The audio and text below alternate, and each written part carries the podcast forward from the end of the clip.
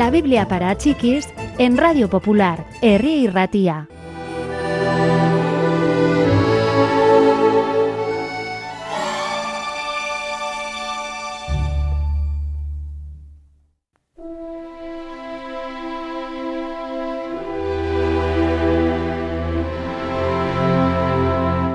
Al día siguiente, Jesús regresó al patio del templo.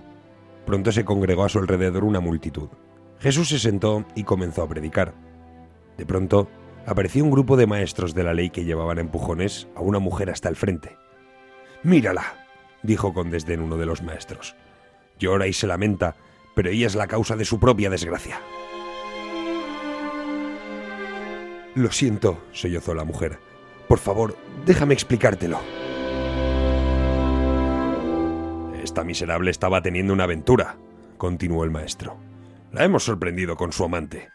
De acuerdo con la ley de Moisés, debería ser apedreada hasta morir. ¿Qué dices tú, Jesús?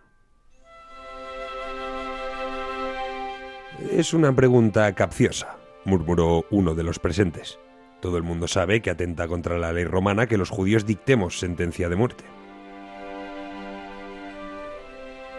Jesús se inclinó y comenzó a escribir en el suelo con el dedo. Vamos, responde, dijeron los maestros.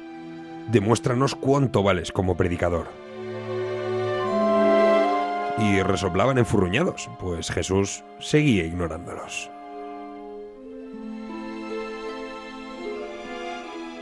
Por fin, Jesús se incorporó. Aquel de entre vosotros que esté sin pecado, que arroje la primera piedra, dijo y siguió escribiendo en el suelo. Los maestros se miraron unos a otros. La multitud observaba atentamente. Un maestro miró el sol y se marchó rápidamente, como si de pronto hubiese recordado un recado que tenía que realizar a una hora determinada. Otro lo siguió. Uno a uno, todos se escabulleron. Jesús y la mujer quedaron solos en medio del gran patio iluminado por el sol. ¿Dónde están?